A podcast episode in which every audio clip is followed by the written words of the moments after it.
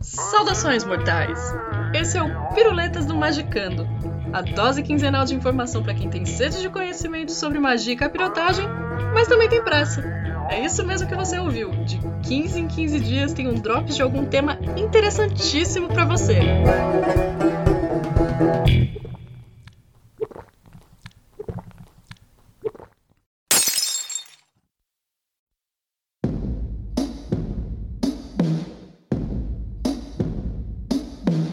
Muito se fala sobre orixás, principalmente quando a gente se refere às religiões e cultos de matriz africana. E a grosso modo fica subentendido que orixás são divindades do panteão dessas religiões e cultos. Se você já teve algum contato com o candomblé, a umbanda, a tradição yorubá, o ifá ou outros, você provavelmente já ouviu falar sobre eles. Mas afinal de contas, de onde são esses deuses e quem eles são? Se você ainda não me conhece, eu sou a Ananda Mida e é sobre isso que a gente vai falar hoje aqui no Piruletas. Mas antes é importante destacar, como eu já fiz antes aqui, que o que eu vou dizer está pautado na minha vivência dentro do Ijexé Lagba, que também é chamado de religião tradicional de orixá ou tradição de orixá. Como essa prática foi transmitida oralmente ao longo da história, é natural que haja algumas diferenças e que ela não seja homogênea, e que no meio desse processo tenham acontecido apagamentos, adaptações e acréscimos. E dependendo de onde essas práticas são realizadas, é possível que elas também tenham sofrido influências do lugar onde elas estão.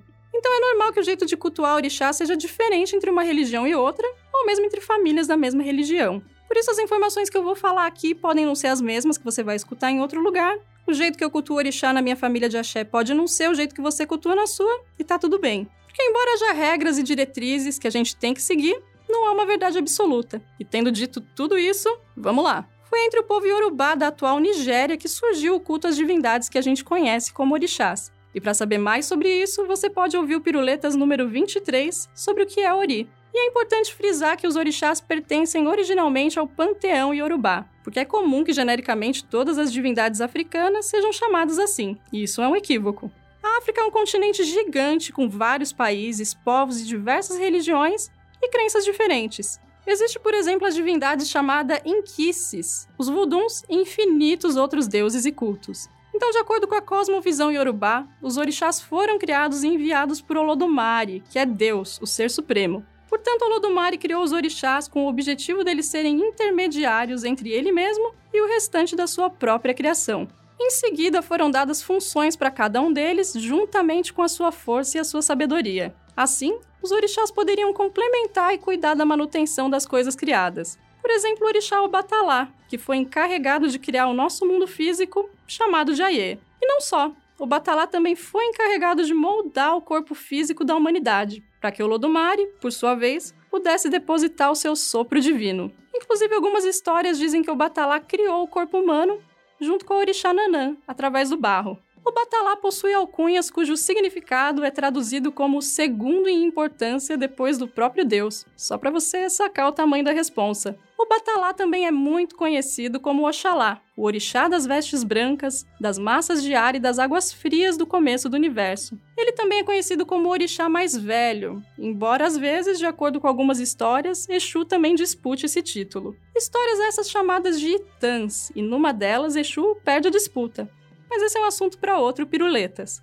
Então, além de Obatalá, Olodumare, o ser supremo, criou muitos outros orixás. Em algumas religiões se cultuam orixás que não se cultuam nas outras e assim por diante. Isso na Nigéria também pode variar muito de acordo com as regiões e com as famílias. Mas enfim, a quantidade de orixás existentes é imensa, como por exemplo Exu, que eu acabei de citar. Exu talvez seja um dos orixás mais populares e a divindade da comunicação, da dinâmica e do movimento. Ele é o guardião do portal do Orum, que no caso é a dimensão suprassensível ao nosso mundo, a dimensão que está acima de nós. E de forma bem simplista, a gente pode chamar o Orum de céu. É muito comum a gente ouvir falar que sem Exu não existe culto ao orixá. Isso porque um dos papéis dele, entre outras atribuições, é ser mensageiro e intermediário entre nós e as outras divindades. É por isso que se louva Exu antes de qualquer outro orixá e as liturgias e rituais sempre começam com ele. Para alguns, a marca registrada de Exu é a ambivalência. Ele é considerado o mais, entre aspas, humano dos orixás. E embora ele tenha muitos nomes e apelidos, na essência, originalmente para os Yorubá, ele é um só. Outro orixá muito interessante é Ogum, que é uma divindade muito próxima a Exu. É muito comum em alguns lugares que o assentamento desses dois orixás fiquem próximos um do outro. Isso porque Ogum também é visto como o orixá guardião das entradas, dos templos e das cidades. Ogum é o deus da tecnologia, do desenvolvimento e conhecido como o orixá do ferro. E nesse caso, o ferro simboliza justamente a tecnologia e todo o desenvolvimento da humanidade. Ele é o patrono da civilização e também é o deus da guerra, da caça, junto com outros orixás caçadores chamados de Holodés. Assim como Oxóssi, por exemplo, é um orixá da caça, que inclusive teria sido discípulo de Ogum, mas também é o orixá da estratégia e da inteligência. Oxóssi é um deus muito cultuado para questões relacionadas ao trabalho e ao desenvolvimento profissional. Porque para o povo iorubá, a caça foi um dos primeiros ofícios, então as duas coisas estão relacionadas de um jeito muito estreito. Outro orixá muito importante é o Soin, que aqui no Brasil é bastante conhecido como Saim ou Ossanha, o orixá das ervas. Na Nigéria, ele é um orixá muito ligado à medicina e à magia, e é muito comum que lá os seus sacerdotes iniciados também sejam profissionais de medicina tradicional. Ele também é orixá dos magos e dos feiticeiros, principalmente dos magistas que se aprofundam no conhecimento das folhas, raízes e tudo que proporciona cura. Mas não são só figuras masculinas que estão presentes nesse panteão. Existe, por exemplo, a deusa Oxum, que é a divindade do amor, do carisma e da fertilidade, ela também é uma das deusas do rio, da água doce e em alguns lugares tida como filha de Emojá ou Iemanjá. Inclusive, existe uma história que conta que Iemanjá, na sua existência terrena, sem conseguir engravidar, decidiu consultar Ifá, o oráculo do destino. E depois dessa consulta, ela, que é a deusa do equilíbrio da família, foi orientada a dar alguns ebó, que são as oferendas. E aí, por conta disso, ela foi abençoada com a chegada de Oxum através do seu ventre. Então, miticamente falando, Oxum, que era uma deusa primordial, encarnou através de Emanjá e teve uma existência terrena, assim como alguns outros orixás que também viveram na Terra. No panteão iorubá também existe a orixá Oiá, que aqui no Brasil é conhecida como Yansan. Ela é a principal esposa de Xangô, que também foi casado com Oxum e com Obá, e é uma das deusas relacionadas aos rios, às tempestades e à ventania. Uma das suas alcunhas é a Mãe do Céu Rosado ou Mãe do Entardecer. Bonito, né? Uma das suas funções também seria guiar os mortos através dos nove céus, ou dos nove oruns. Nas religiões de matriz africana aqui do Brasil, como a Umbanda e na Santeria de Cuba, os orixás foram sincretizados como divindades de outras religiões. Por exemplo, para a Umbanda, Yansan também pode ser Santa Bárbara, Xangô pode ser São João, Ogum São Jorge e assim por diante. Para a santeria, que assim como a Umbanda tem as suas raízes na tradição iorubá, no cristianismo e nas crenças dos povos indígenas das Américas, também existe o sincretismo.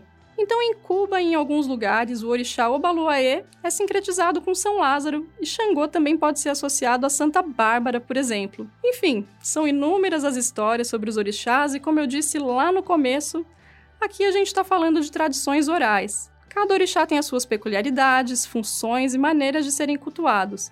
E como eu disse, é natural que haja diferenças dependendo da religião, da casa, da família e do lugar.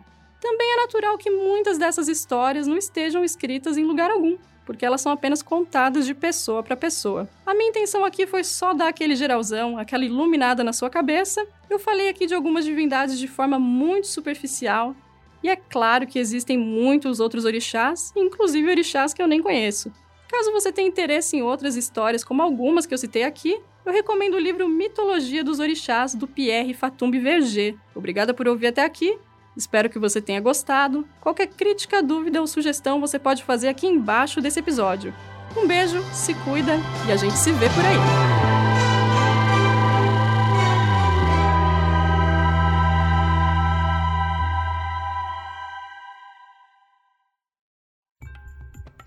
Esse foi o Piruletas do Magicando, que você encontra gratuitamente no site www.magicando.com.br. Esse projeto só é possível graças aos apoiadores. Considere ajudar e financiá-lo em apoia.se magicando, sempre com CK, ok? Até a próxima!